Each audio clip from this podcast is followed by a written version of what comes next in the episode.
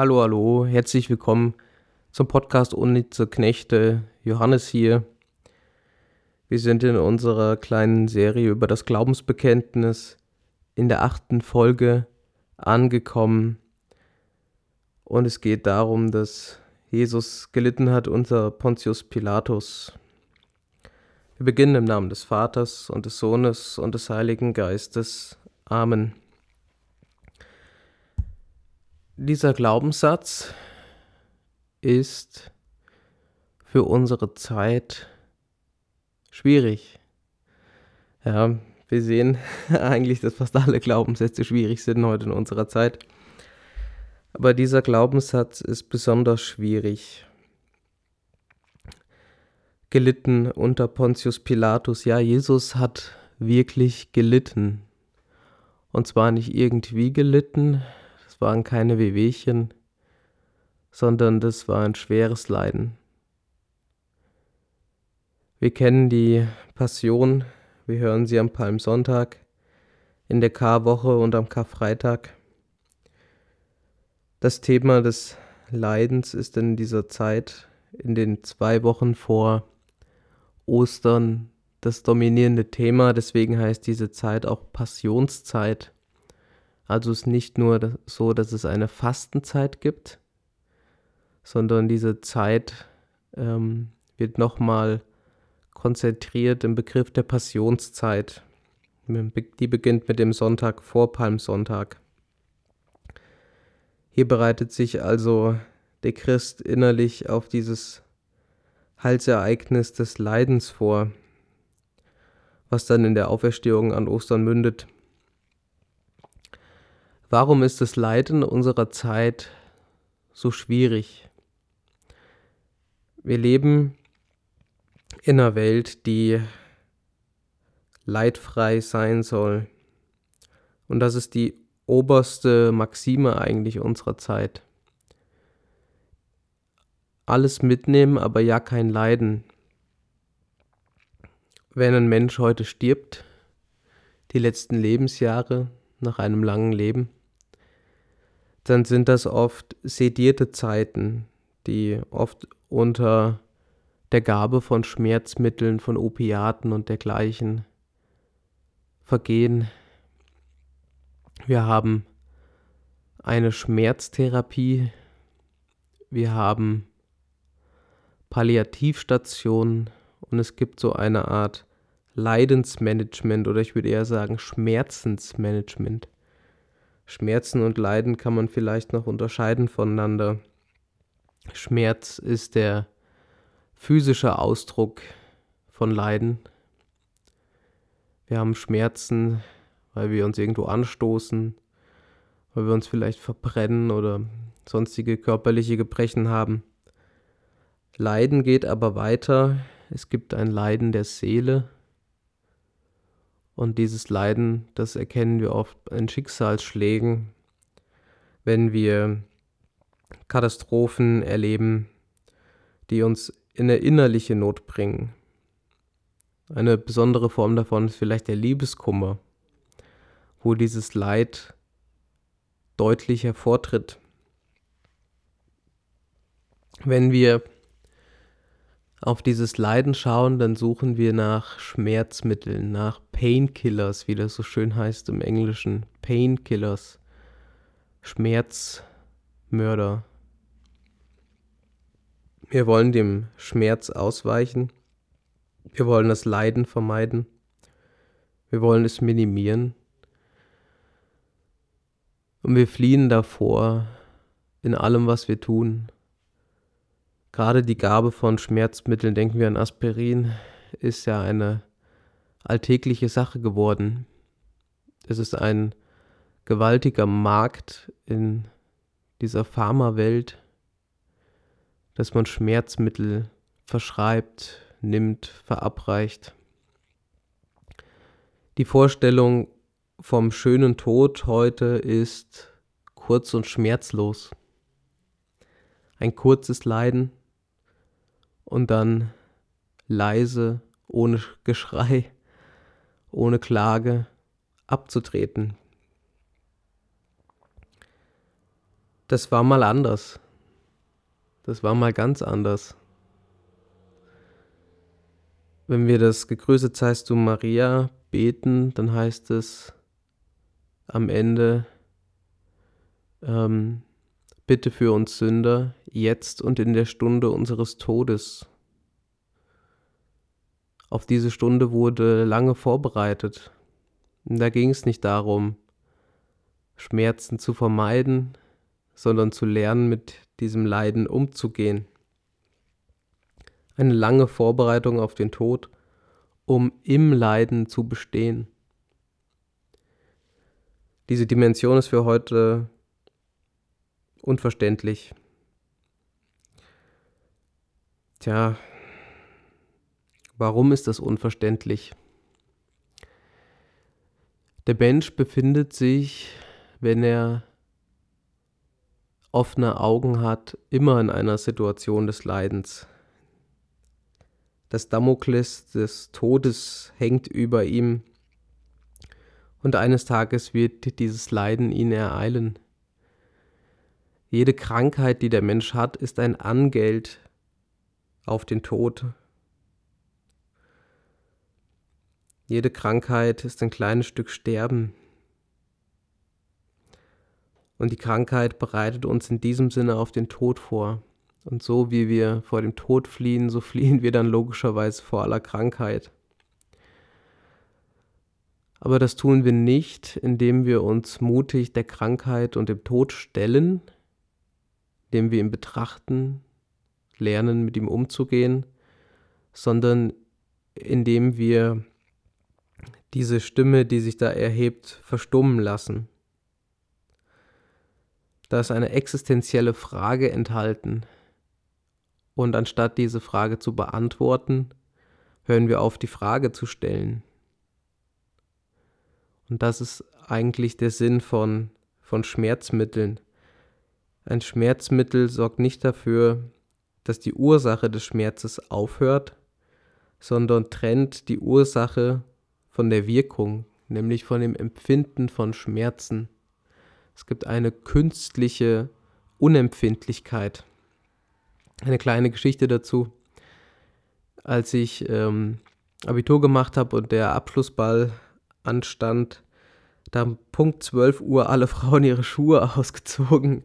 Und ich fand das sehr interessant und habe dann eine Kollegin gefragt und äh, ja, warum zieht ihr denn jetzt alle die Schuhe aus? Und dann sagte sie, naja, ähm, es, es reicht jetzt mit den Schmerzen. Ähm, diese Schuhe zu tragen tut weh, auch wenn es schön ist, aber es tut weh. Und äh, vorher wurden schon Schmerzmittel eingeworfen, um das länger auszuhalten, aber jetzt ist der Zeitpunkt gekommen, ähm, damit aufzuhören. Und das Wesen von diesen Schmerzmitteln ist eben, einen Schmerz zu betäuben. Und anstatt diesen Schmerz wegzunehmen, also die Ursache, versucht man also das Resultat zu vermeiden. das äh, hat natürlich ein äh, gewaltiges Problem. Also gerade dieses Beispiel von den Füßen ist da einleuchtend. Ähm, wenn man seine Füße schädigt, dann hat das ja eine Wirkung auf, auf den Fuß. Und ähm, der, der Körper reagiert darauf, indem er ein Schmerzerlebnis erzeugt, um zu sagen, hey, was du da gerade machst, tut dir nicht gut, hör auf damit. Indem man aber diesen Schmerz wegnimmt, dieses Erlebnis abtrennt, ähm, kann man weitermachen. Man kann seinen Fuß weiter schädigen. Und die Folge davon ist, dass diese Schädigung weitergeht. Diese Schädigung äh, geht weiter und zieht immer größere Wirkungen nach sich, die den, ja, die das Leiden, die das Problem verschärfen. Das haben wir also schon auf dieser körperlichen Ebene. Anstatt also seinen, seinen Körper so zu behandeln, äh, dass man die, die Schmerzen wegnimmt, also die Ursache der Schmerzen wegnimmt, nimmt man die Folge davon weg. Und da sind wir genau bei diesem Punkt mit Frage und Antwort. Der Körper stellt eine Frage und unsere Antwort darauf ist dann nicht die, die Ursache zu beheben, sondern die Frage wegzunehmen. Für das Leben des Menschen ist es dann von katastrophaler Bedeutung, denn es gibt ja eben nicht nur diese körperlichen Leiden, sondern eben auch die seelischen Leiden. Und da haben wir auch sowas wie Schmerzmittel, wie Painkillers. Ich habe den Liebeskummer erwähnt, ähm, das ist so ein großes inneres Leiden, dass der Mensch dann diese Schmerzmittel aufsucht. Ein, ein bekanntes, althergebrachtes Schmerzmittel ist der Alkohol. Der Alkohol betäubt nicht nur die Sinne, sondern auch den Geist. Und man macht sich unempfindlich gegenüber diesem Schmerz. Man ersäuft den Schmerz im Alkohol. Eine andere Sache sind dann zum Beispiel harte Drogen. Die ähm, haben eine ähnliche Wirkung auf die Seele, jetzt nicht unbedingt auf den Körper, aber auf die Seele.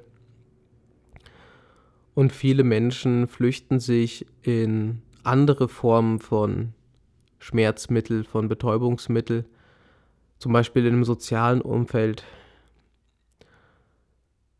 im, im Grunde genommen äh, sind viele Ereignisse, die wir haben, viele Events, solche Schmerzmittel. Es gibt ein schönes Lied von Iron Maiden, Up the Irons. ein schönes Lied von Iron Maiden, das heißt Weekend Warrior.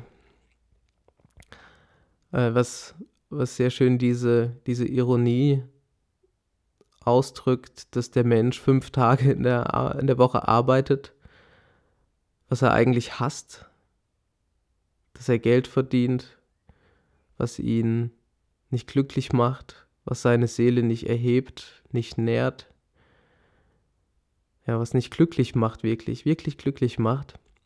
Und dann nutzt er dieses Geld, um am Wochenende Party zu machen, um einer dieser Party-People zu werden, in welcher Ausprägung auch immer, und um so diesen Schmerz zu lindern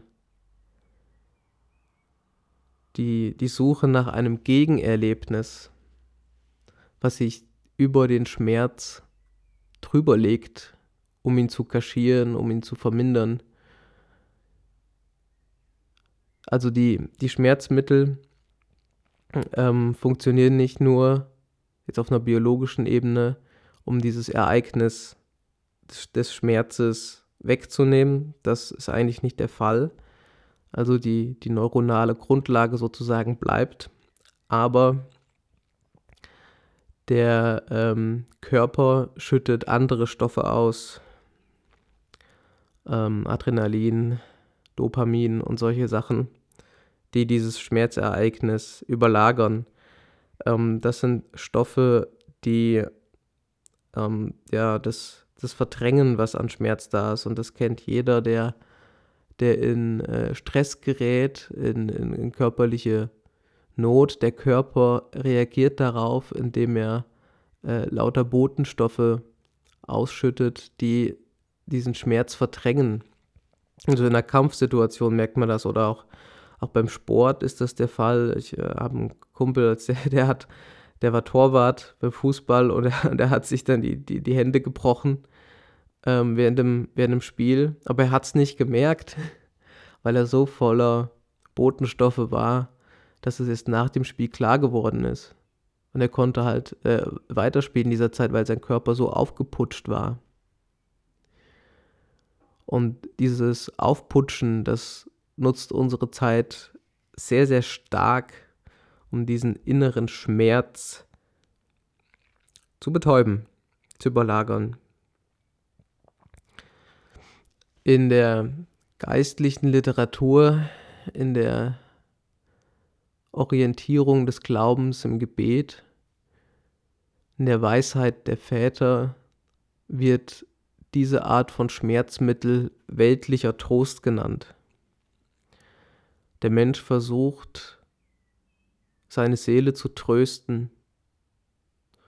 Und das passiert, das geschieht, indem er nach weltlichen Dingen Ausschau hält, die ihm Freude bereiten, die ihn aufputschen, die ihn trösten sollen.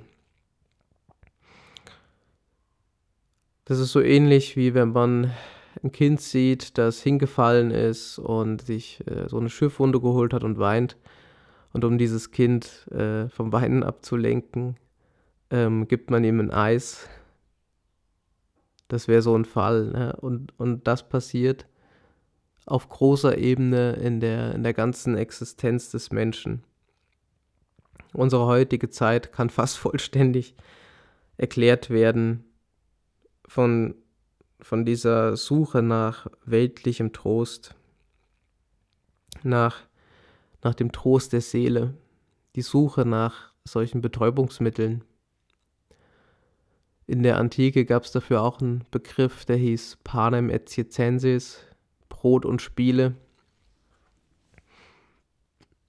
Brot, um das Leben zu erhalten, die Grundbedürfnisse zu stillen Spiele, um den Menschen abzulenken von seinem Schmerz. Also die Reaktion des Menschen auf Leid ist Zerstreuung, wie das dann bei der geistlichen Literatur heißt, Zerstreuung, Distraction, sich abzulenken. Ein Großteil der Gründe warum Menschen äh, Social Media benutzen, warum sie Binge-Watching mit Netflix machen, YouTube äh, durchsuchten, Videospiele bis zum Exzess spielen, findet sich genau da, an dieser Stelle. Es geht darum, den Geist zu zerstreuen, abzulenken von seinem Leiden.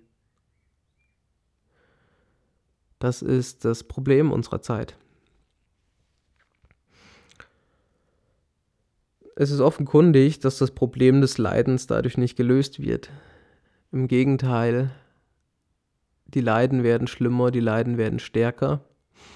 Und es gibt dieses Phänomen, dass eben je größer das Leiden ist, desto größer muss das Schmerzmittel sein. Wenn der Schmerz sehr, sehr groß wird, dann braucht man auch sehr viel Anstrengung, um diesen Schmerz zu überlagern. Das ist also ein, ein eskalativer Weg. Er steigt immer mehr, er steigt immer mehr.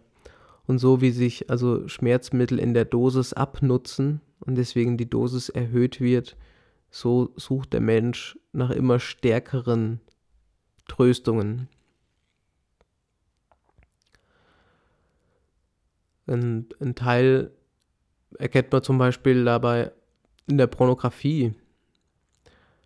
Das ist erst eine, eine Sache ein, des Voyeurismus, wo man einfach Mann und Frau sieht, was sie tun, was eigentlich niemand sonst sehen sollte. Und das eskaliert und, und, und pervertiert immer weiter, bis man sich die abartigsten Dinge an sexueller Verwirrung, Verkehrung anschaut. Das ist beim Alkoholiker so. Er fängt bei, bei einem Bier an, geht über den Kasten Bier und endet irgendwann bei den Flaschen Schnaps. Das ist auch beim Rauchen so. Die Dosis wird immer höher. Das ist beim, ja, beim Sport sogar so. Es fängt an damit, dass man ein paar, paar Schritte tut, einen kleinen Waldlauf macht und am Ende läuft man Marathon.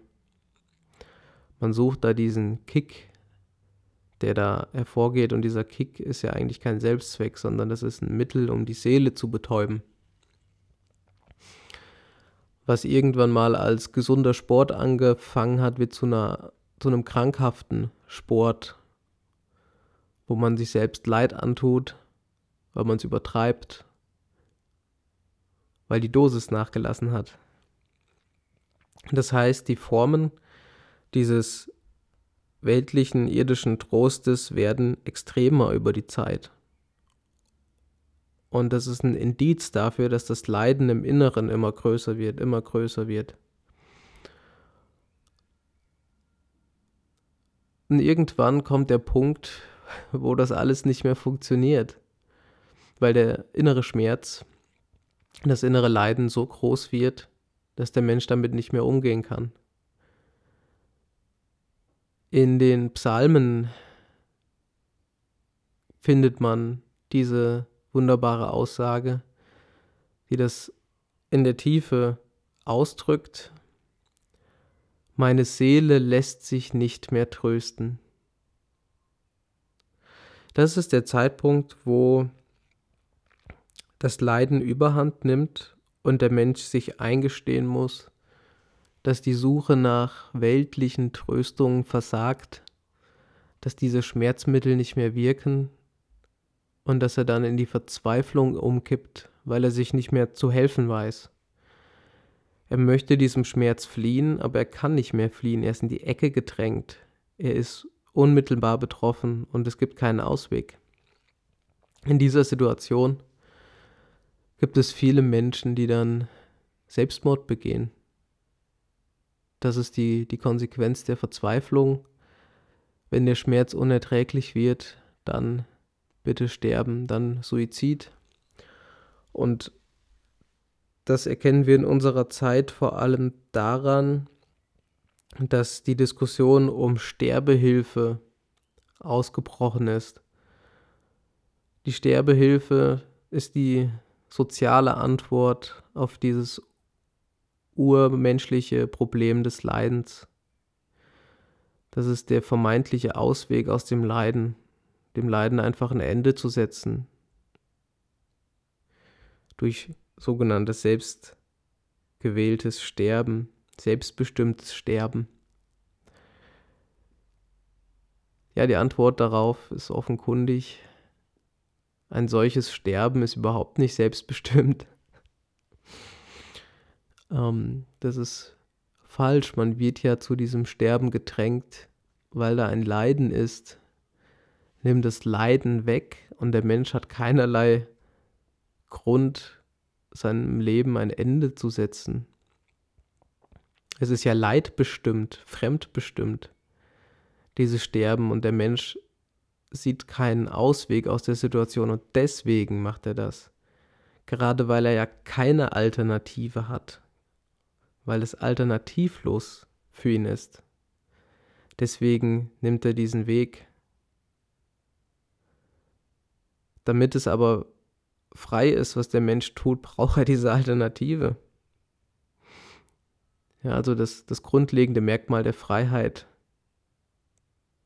andere Wege zu gehen, die fehlen hier ja. Das wird äh, oft übersehen und ich habe nur sehr wenige ähm, Beiträge zum Thema Sterbehilfe gesehen, die klargemacht haben, wo denn eigentlich das Problem liegt und die auch diese falsche Verwendung des Begriffes der Selbstbestimmung aufgedeckt haben. Das fehlt. Gut, das ist sozusagen unsere Situation. Die Seele leidet, die Seele leidet dem Tod entgegen. Es ist die große Furcht vor der Vernichtung der Existenz. Ja, und es ist ja eigentlich auch merkwürdig, ne? Der, der, der Suizid geschieht ja aus Angst vor dem Tod, aus Angst vor dem Sterben. Um nicht zu sterben, bringt man sich selbst um. Das ist so ein Paradox. Es gibt keinen, wie soll ich sagen, keinen Grund, sich selbst umzubringen.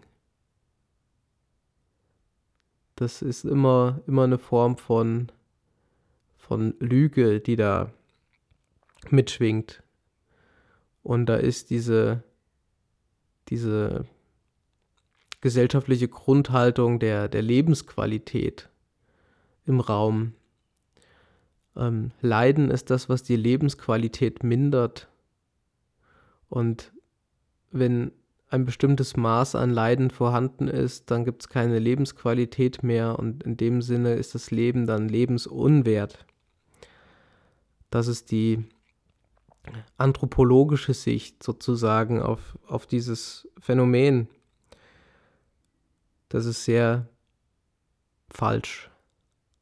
Das ist tragisch. Und hier ist unsere Gesellschaft falsch abgebogen. Es gibt kein lebensunwertes Leben. Alles Leben ist lebenswert.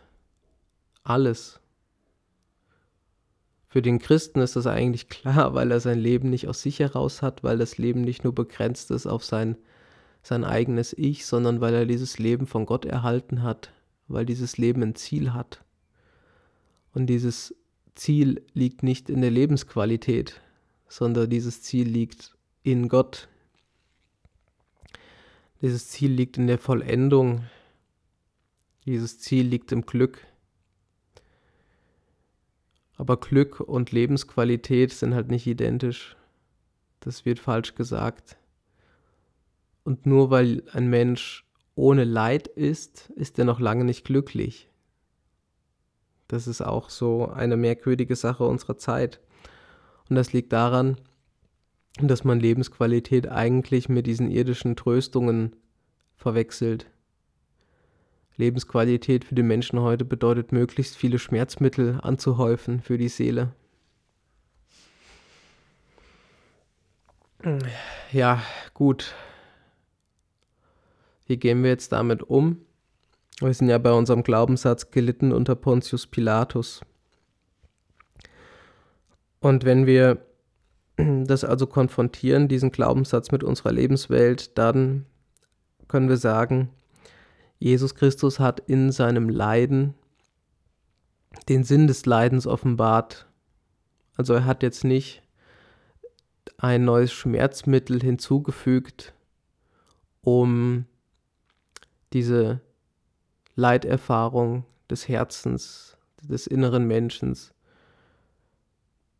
ähm, zu kaschieren, zu überlagern, sondern er hat wirklich diese Frage des Leidens gestellt und er hat sie beantwortet. Aber er hat sie nicht theoretisch beantwortet, im Sinne, dass er ein Essay geschrieben hat oder einen Vortrag gehalten hat, sondern er hat geantwortet, indem er gelitten hat. Das ist die Antwort. Er hat das Leiden auf sich genommen. Und das völlig ohne Schmerzmittel. Und ich denke, das ist so die erste Ebene, wer eine, eine wahre Antwort auf die Frage des Leids haben will, er muss diese Schmerzmittel wegnehmen. Er muss diese Schmerzmittel wegnehmen. Er muss sich dem Leiden aussetzen. Er muss sich konfrontieren. Er muss die Überlagerung wegnehmen. Davor hat eigentlich jeder Angst. Das ist klar. Selbst ähm, Jesus war in der inneren Not, als es um diese Frage ging, als er vor der Entscheidung stand, ja oder nein zu diesem Leiden. Ist das im Garten Gethsemane. Wenn es sein kann, lass diesen Kelch an mir vorübergehen, die Bitte, dieses Leiden nicht zu erfahren. Aber dennoch dein Wille geschehe, und damit hat Jesus das Leiden vollkommen angenommen. Er hat nicht gesagt, Herr, gib mir Schmerzmittel. Das hat er nicht gesagt. Und das ist auch ein sehr merkwürdiges Verständnis von Religion, dass Religion ein, ein solches Schmerzmittel ist. Ihr, ihr wisst vielleicht, der ähm, Karl Marx hat das gesagt, die Religion ist das Opium des Volkes. Also das Volk betäubt sich selbst, um seine wahre Situation nicht zu erkennen, indem es religiös ist. Ähnlich hat Lenin das dann gesagt. Die Religion ist das Opium für das Volk. Also wo noch die Machtfrage hineingenommen wurde und gesagt wurde, so wie die, wie die Ärzte Schmerzmittel verschreiben, so die Kirchenmänner. Also um das Volk ruhig zu halten, um sie zu sedieren. Religion als Opium. Ja, das ist nicht die Religion des Christen. Überhaupt nicht. Ganz im Gegenteil. Das Christentum lehnt Opium ab. Es lehnt die Schmerzmittel ab. Es ist die Konfrontation mit dem Leiden. In unserer Zeit darf man das nicht. Das geht gar nicht. Also das ist ein revolutionärer Akt. In dem Moment, wo der Mensch die Schmerzmittel seiner Seele absetzt, wird er von seiner Peer Group, von seinem Umfeld gejagt. Ähm, er hat ja dann aufgehört, dieses Spiel mitzuspielen zwischen, zwischen äh, dem werktätigen Sinnlosen und dem wochenendlichen Betäuben. Er lehnt ja diese Form von Betäubung ab und das ist ein direkter Angriff auf sein gesamtes Umfeld.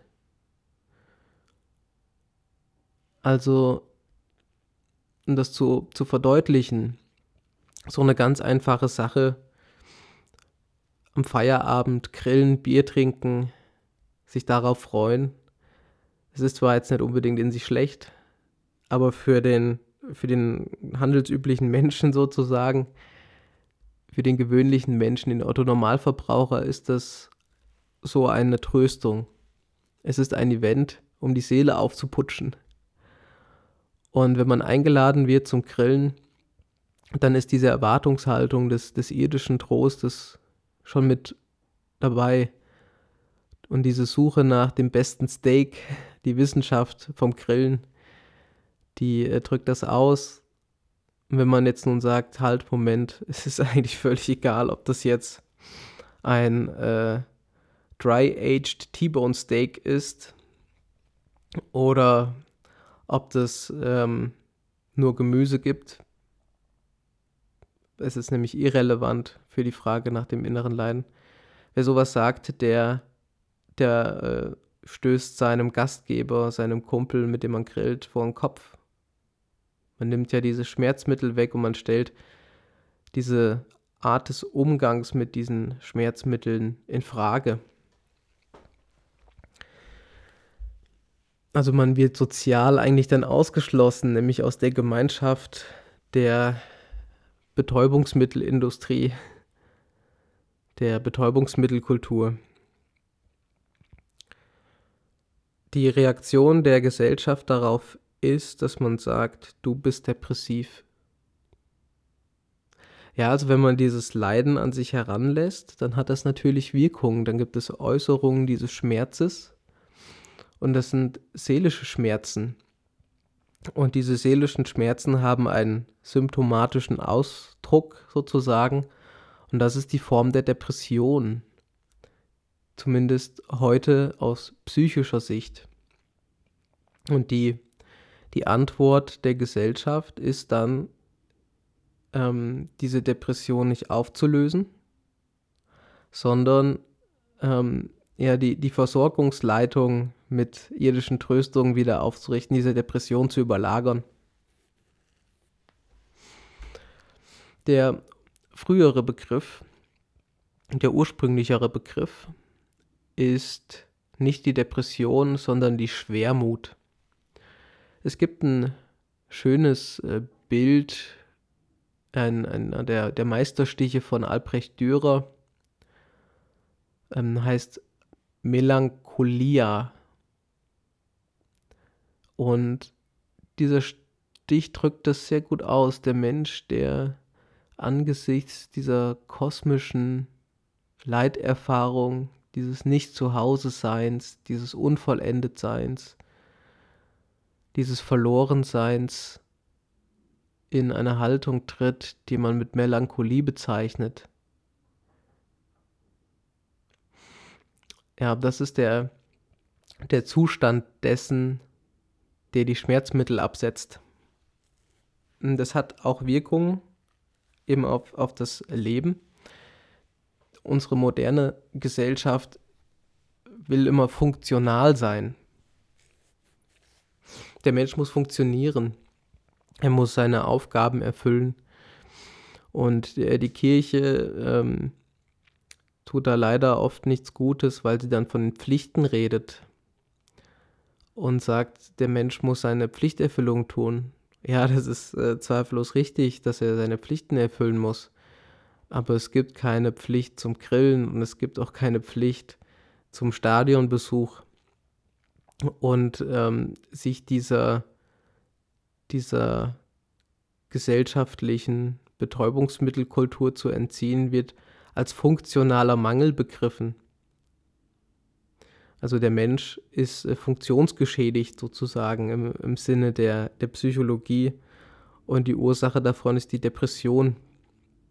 Und anstatt also sich äh, dieser Depression auszusetzen, diesem Schwermut, ähm, versucht man den Menschen wieder funktional zu machen. Also dass er sich wieder in diese Betäubungsmittelgemeinschaft integriert, und das löst natürlich kein Problem. Im Gegenteil, es verschärft das und es wird an anderer Stelle neu ausbrechen. Ähm, deswegen gibt es so viele Menschen, die in die Psychotherapie gehen wegen einer Depression, äh, aber da nicht rauskommen. Also sie werden dann chronisch depressiv sozusagen und werden, werden eine dauerhafte Behandlung gegeben, die aber nur dazu dient, funktional zu sein.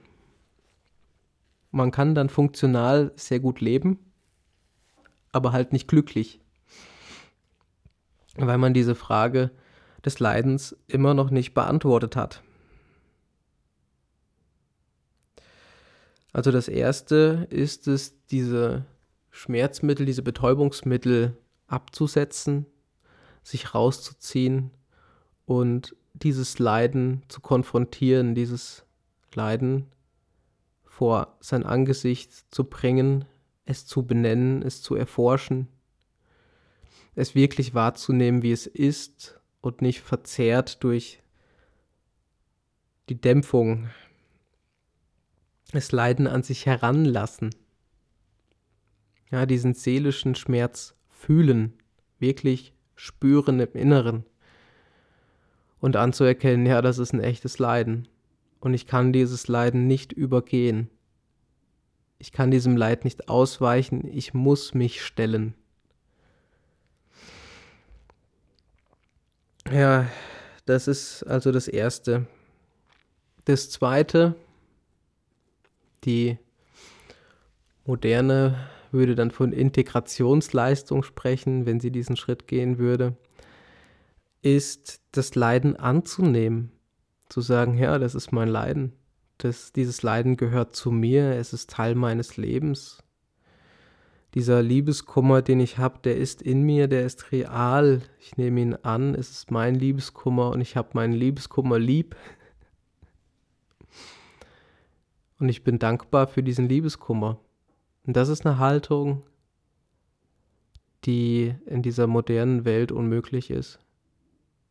Es ist auch eine, eine Haltung, die ohne den christlichen Glauben gar keinen Sinn ergibt. Denn man kann ja nur dankbar sein für Dinge, die gut sind. Aber das Leiden hat ja keine Gutheit in sich. Das Leiden wird ja als eine Sinnlosigkeitserfahrung gedeutet. Man kann ja nicht für etwas dankbar sein, was sinnlos ist.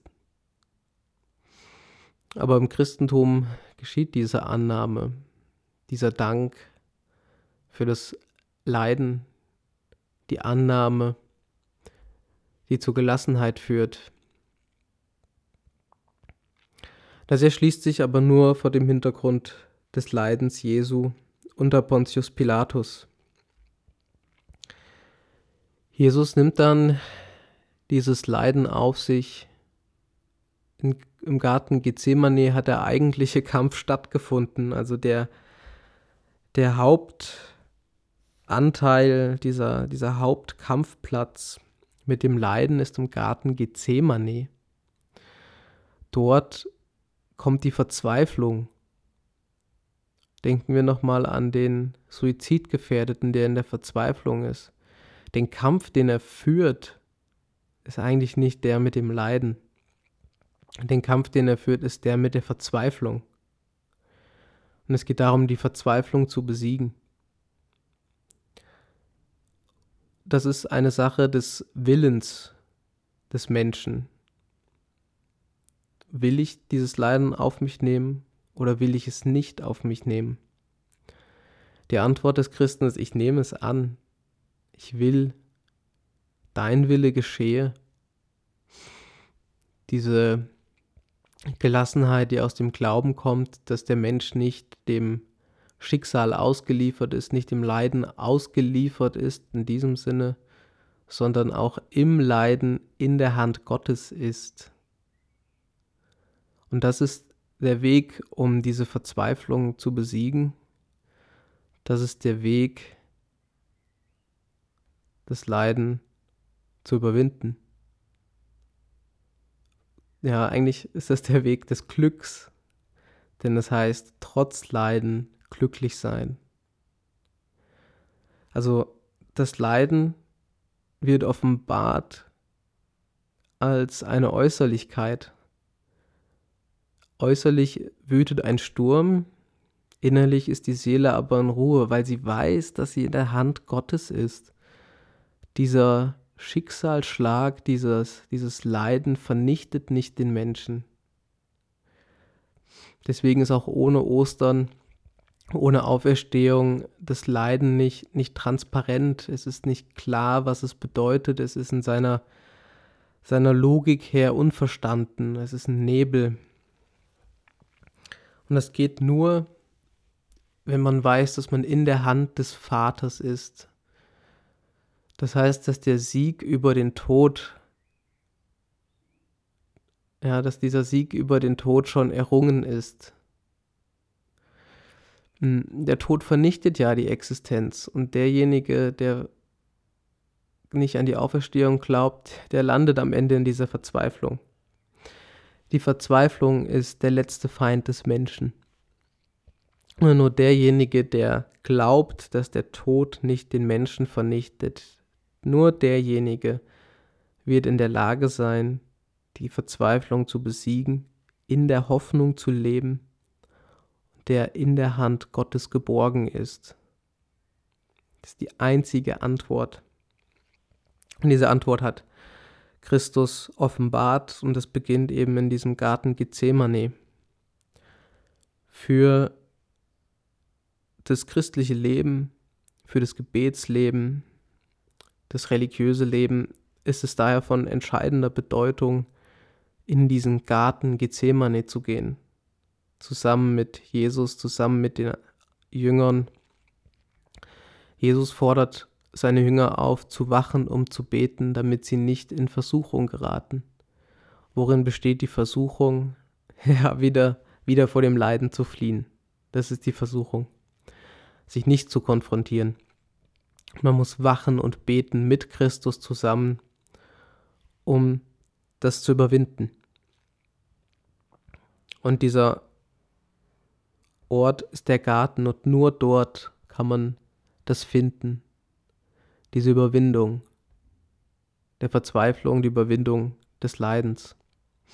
Dort wird die Seele stark, dort wird sie gesund, dort wird sie widerstandsfähig, Dort findet sie Geborgenheit.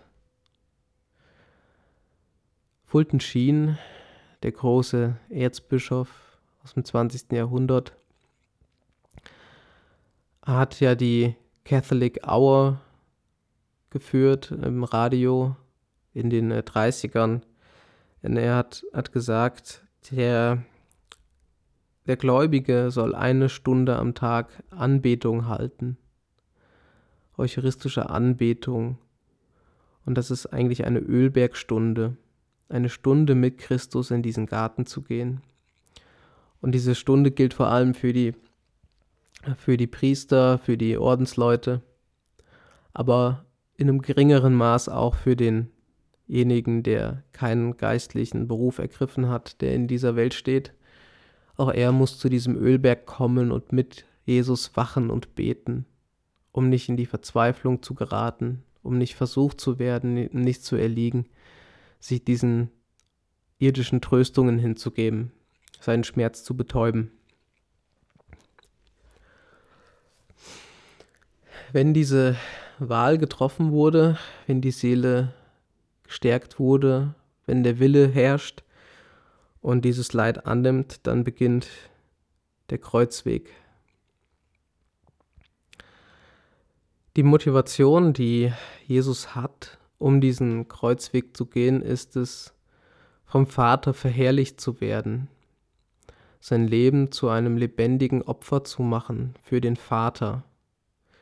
Das ist das letzte Kennzeichen der Liebe. Die Liebe ist Hingabe. Die Liebe ist Hingabe. Und das Leiden wird aufgenommen um der Liebe willen. Und das ist auch der Grund, warum man für das Leiden dankbar sein kann. Es ist das Leiden, in dem sich das Wesen der Liebe zeigt. Ein Mensch, der für einen anderen leidet, der liebt. Die Liebe ist die Motivation.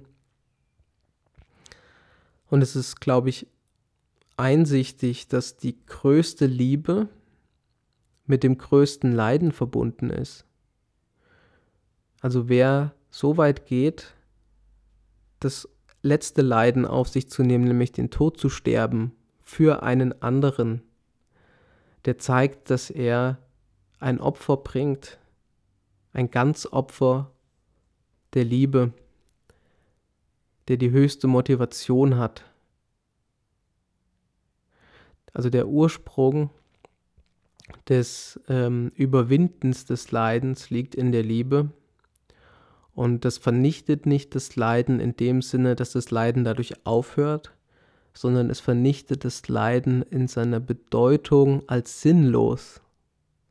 Das Leiden ist eben nicht sinnlos, sondern das Leiden ist ein Kennzeichen der Hingabe. Und nur dann ist das Leiden wirklich geheiligt. Jesus hat uns also in seinem Kreuzweg, in seinem Leidensweg die Liebe gezeigt. Und wir Christen sind ja verrückt nach der Liebe. Wir wollen liebende Menschen werden und von diesem Kreuzweg aus verstehen wir, was es heißt zu lieben. Es ist eine Schule des Liebens. Die höchste Liebe hat den höchsten Preis. Und der höchste Preis wird bezahlt in Form von Leiden. Das ist die Währung der Liebe. Ja, das ist für unsere Welt ungewohnt, denn sie nimmt immer dieses Leiden aus der Liebe heraus. Liebe hat in unserer Welt heute keinen Preis. Sie fordert nicht von uns, dass wir Schmerzen empfinden. Und oft ist es so, dass gerade wenn das Leiden einsetzt, die Liebe aufhört. Also in dem Moment, wo ich ein Opfer bringen müsste, dann steigt man aus. Ein klassisches Beispiel ist, äh, wenn der Mann zum Alkoholiker wird, wie soll die Frau darauf reagieren? Soll sie gehen oder soll sie bleiben? Should I stay or should I go now? Denn dieser Alkoholismus, dieses Leiden hat zerstörerische Kraft. Und die meisten Menschen heute sagen, es ist wahnsinnig, dieses Leiden auf sich zu nehmen. Nein, geh, schütze dich selbst. Aber der liebende Mensch kann so nicht antworten. Der liebe, liebende Mensch sagt, ich nehme das auf. Ich weiß, du fügst mir Schaden zu, aber weil ich dich liebe, nehme ich das auf mich. Und ich gehe lieber zugrunde. Ich, lieber geht meine ganze Existenz flöten, als dass die Liebe flöten geht. Ja, daran erkennt man die Liebe, dass sie bereit ist, diese Leiden auf sich zu nehmen, dass sie bereit ist, das Opfer auf sich zu nehmen und sich hinzugeben, treu zu sein, zu vertrauen in allem Leid, trotz allem Leid. Das ist die wahre Größe der Liebe. Das hat äh, Jesus offenbart. Also die, die Liebe wird durch das Leiden offenbart und das Leiden ist der Weg der Liebe. Paulus hat das beschrieben. Im äh, Korintherbrief ist das, ich glaube im ersten, ja, vielleicht so im zweiten, ich weiß nicht mehr genau. Im, jedenfalls im Korintherbrief, da sagt er, wir verkünden Christus den Gekreuzigten. Und das ist fundamental für die Verkündigung des Glaubens. Jesus ist die Liebe, die sich am Kreuz offenbart hat. Und nimm das Kreuz weg, dann geht auch die Liebe. Und der Christus, der heute vorgestellt wird in der Verkündigung, ist ein Christus ohne Kreuz. Man erkennt den wahren Christus am Kreuz, man erkennt ihn am Leiden, man erkennt ihn an seinen Wundmalen, der Christus, der heute vorgestellt wird, der hat keine Wundmale. Ja, das ist ein, ist ein, ein Jüngling in, in voller Pracht und Kraft. Das ist keiner, der gezeichnet wurde. Nicht wie die Gottesknechtslieder berichten, dass man ihm den Bart ausgerissen hat. Ja, also dass dessen Rücken geschlagen wurde. Diese, diese Dimension wird vollkommen rausgenommen. Und wenn man das rausnimmt, dann operiert man die Liebe raus, weil die Liebe nur in der Hingabe besteht und die Hingabe kann es nur geben, wenn auch Leiden damit verbunden ist. Die Liebe wird im Leiden erst offenbar. Und so wird Christus auch erst im Leiden offenbar. Ohne den Kreuzweg ergibt Christus überhaupt keinen Sinn. Überhaupt keinen. Also das ist diese große Schwierigkeit, die man heute hat, dass man das Kreuz aus dem Christentum raus operiert. Ja, es gibt da noch recht viel zu sagen. Ähm, ich möchte was zu Sokrates sagen. Das jetzt nicht aus einer, aus einer christlichen Offenbarung heraus, äh, was, was er sagt, sondern äh, aufgrund von guter Philosophie. Und Sokrates ist derjenige, der uns am nächsten ist, der dem Christentum, der dem Glauben am nächsten gekommen ist von allen Philosophen. Er wurde ja zum, zum Tod verurteilt ähm, durch den Schierlingsbecher, weil er die Jugend verführt hat, quasi Volksverhetzung. Äh, man hat ihm da den Prozess gemacht und er, er sollte dann, dann äh, fliehen. Also er, kurz bevor dieser Henkos-Trunk ihm gereicht werden sollte, waren seine Freunde um ihn ver versammelt. Man liest das im Dialog Phaidon, wer es mal nachlesen will. Äh, und da kommt der Vorschlag, hey, wir können hier die Leute bestechen und du haust ab und gehst ins Exil und alles wird gut. Und dann sagt er, Sokrates, es ist besser, Unrecht zu leiden, als Unrecht zu tun. Es ist besser, Unrecht zu leiden, als Unrecht zu tun. Denn derjenige, der Unrecht tut, schädigt seine Seele. Ja, also wo ganz klar ist, dass das Glück in der Seele verborgen liegt und derjenige, der ja seine Seele schädigt, indem er Unrecht tut, der wird das Glück verlieren. Und da sagt dann eben Sokrates, nein, nein, das Unrecht ist kein Weg, um Glück zu erlangen. Wir Menschen, wir neigen eben dazu, diese irdischen Tröstungen ja, aufzusuchen und dann tun wir auch gerne Dinge, die dann im Unrecht landen, einfach um diesen Schmerz zu kaschieren, zu überlagern. Ja, und das, das funktioniert eben nicht. Das sind Wege, um seine Seele noch weiter zu schädigen. Man tut Unrecht. Man muss sich dieser Wirklichkeit stellen und dann muss man eben das Leiden auf sich nehmen. Man muss das Unrecht erleiden. Man muss ertragen, dass es Ungerechtigkeit gibt, die sich gegen einen wendet. Und dann sagt Sokrates noch etwas, was auch sehr bemerkenswert ist. Wenn ich gerichtet werde nach meinem Tod und ich sollte Strafe erleiden, dann werde ich das in Dankbarkeit annehmen.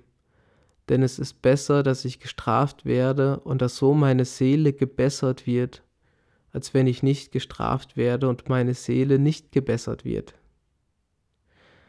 Ja, die, die Strafe bessert die Seele. Man redet sozusagen von Reinigung. Griechisch heißt das Katharsis. Der Mensch wird durch die Strafe ein besserer Mensch. Für unsere Zeit auch vollkommen unvorstellbar, denn Strafe hat heute nur was mit Gerechtigkeit zu tun. Also hat was mit dem Sozialen, mit der Gesellschaft zu tun, aber bei Sokrates geht es eben um die Seele und die Seele soll gebessert werden. Und hier zeigt sich, dass das Leiden eine Bedeutung hat, die die Seele bessert. Indem der Mensch leidet, wird er reifer, er wird ja gefüllt mit Weisheit. Die, Seele, die, die, die Leiden machen tief. Die Seele wird nachdenklich, sie richtet die Wahrheit über die Welt in sich auf. Das ist ja klar, wenn, wenn man sich diesen Tröstungen zuwendet, dann unterliegt man ja einer Lüge, nämlich die Lüge, dass die irdischen Tröstungen den Schmerz besiegen.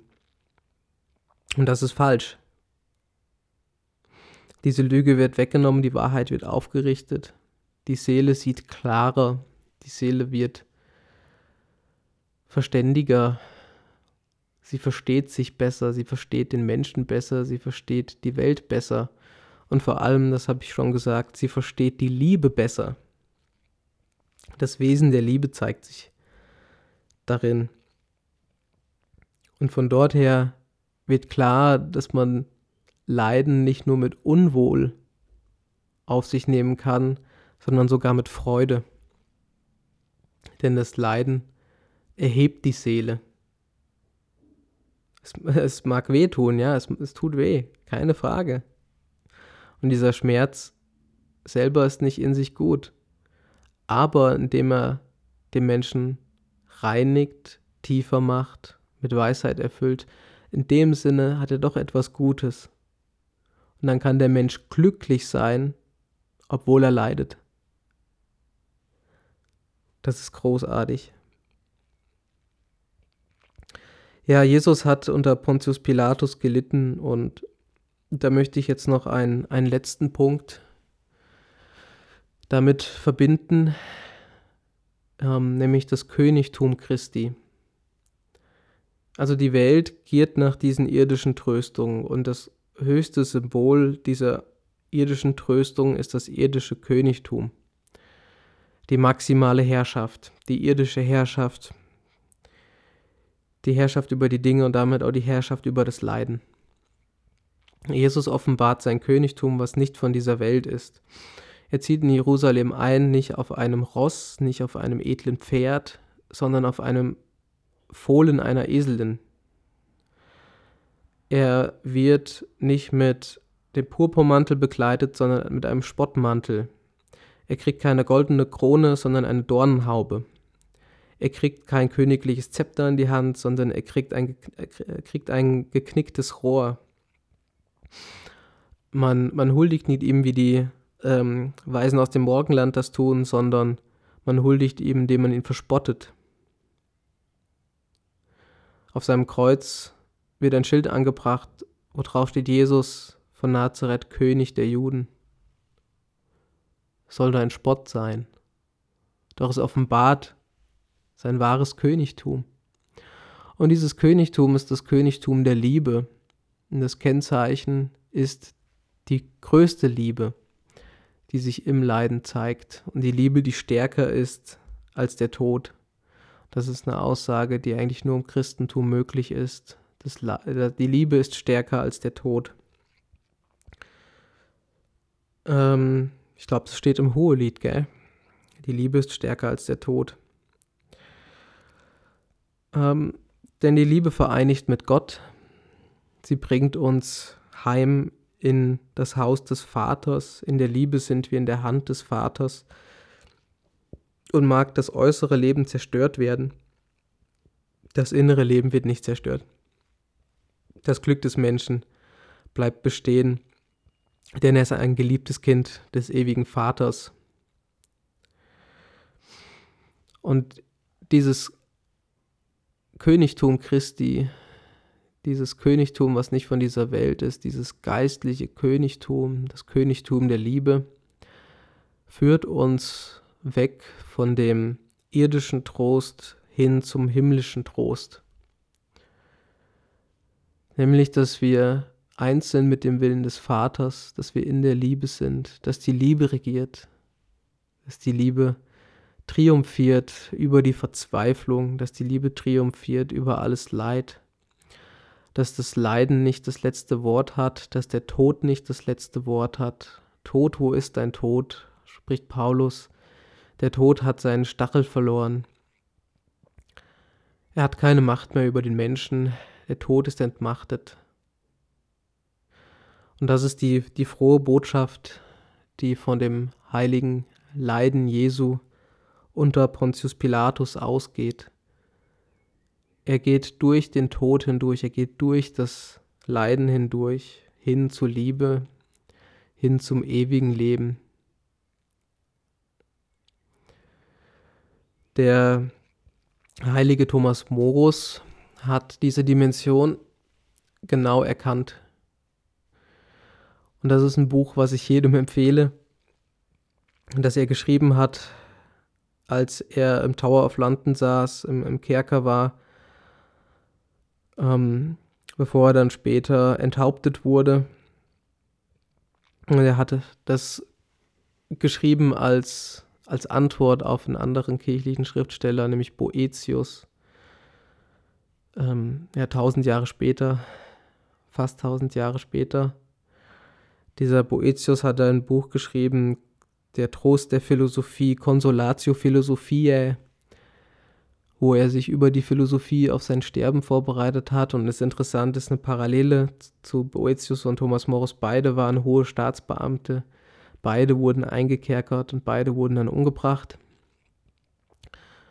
Und Boetius versucht es aus der Philosophie herauszuklären. Und Thomas Morus sagt, nein, nein, nein, nein. Der Sinn des Leidens wird nicht durch die Philosophie offenbart, sondern durch die Theologie, durch den Sohn Gottes. Von dort kommt aller Trost her. Und dann kommt er zu diesem schönen Wort, die Frohbotschaft der Hölle. Die Frohbotschaft der Hölle. Am Kar-Samstag, also dem Tag nach Karfreitag, der Tag nach dem Leiden, da feiern wir die sogenannte Höllenfahrt Jesu. Das ist ein unbekanntes Thema. Sollte man mehr drüber sprechen. Die Höllenfahrt Jesu, also er steigt hinab in das tiefste Leid des Menschen, um dort die Menschen vom Leiden zu befreien, vom ewigen Tod zu befreien.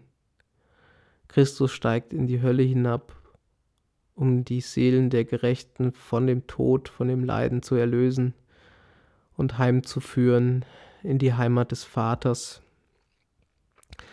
Ganz egal, wie groß unser Leid ist, Christus hat darüber triumphiert. Ganz egal, wie verloren wir sind, Christus kann uns aus diesem Leiden rausholen. Das ist die Botschaft. Mag die Hölle über den Menschen hereinbrechen, mag sein Leiden er äußerlich alles vernichten und es bleibt gefühlt nichts übrig so ist die Liebe Christi größer, ist sein Opfer größer, ist seine Hingabe größer und er holt den Menschen dort raus, wenn der Mensch nach ihm ruft. In allem Leid ist Christus größer, seine Macht ist größer und er kann jeden Menschen dort rausholen und heimführen in das Haus des Vaters, den Menschen in die Hand Gottes geben. Das ist die Frohbotschaft der Hölle, dass Christus größer ist, dass nach dem Leiden die Auferstehung kommt. Die Philosophie wird auch Ars Moriendi, die Kunst des Sterbens genannt. Und ich sage dann darauf, die Theologie ist die Ars Suscitandi, die Kunst der Auferstehung. Das Christentum hat keine Kraft, weil es den Tod verhindert, sondern weil es die Auferstehung verkündet. Der Christ fürchtet den Tod nicht mehr.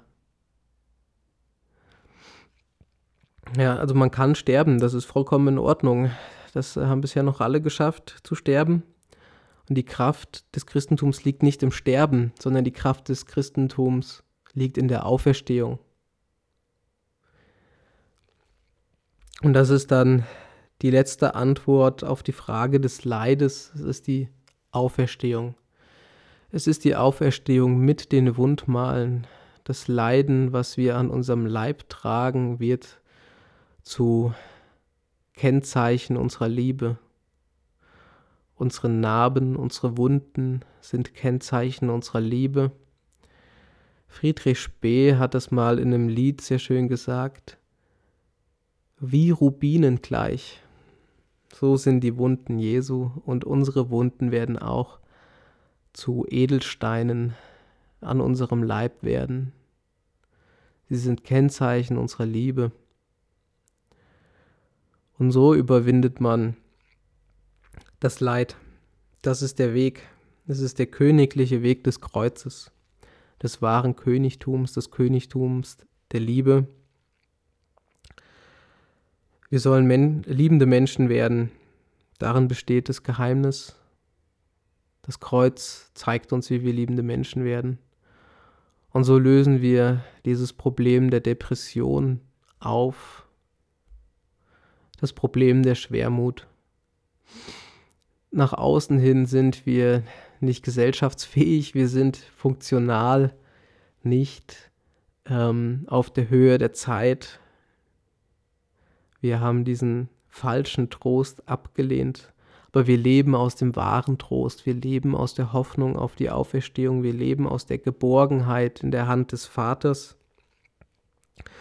Und äußerlich geht es uns ziemlich schlecht aber innerlich sind wir reich und glücklich. Das, was die Bibel am Ende selig nennt. Die letzte Seligpreisung heißt selig, die um meinetwillen verfolgt werden. So spricht Jesus. Selig, die verfolgt werden. Ja, also Seligkeit und Verfolgung widersprechen sich nicht, sondern im Gegenteil, sie entsprechen sich sogar, weil sich darin die größte Liebe zeigt. Das ist die ganze Kraft des Christentums. Das Christentum bezieht Kraft aus dem Leiden Christi. Deshalb schauen wir das so intensiv an in der Zeit vor Ostern, besonders in der Karwoche. Das Leiden auf sich zu nehmen macht stark, Und mag die Welt uns für depressiv halten, mag die Welt uns für Loser halten. Ne? Jesus starb am Kreuz als Loser in den Augen der Welt, als Gottverlassener.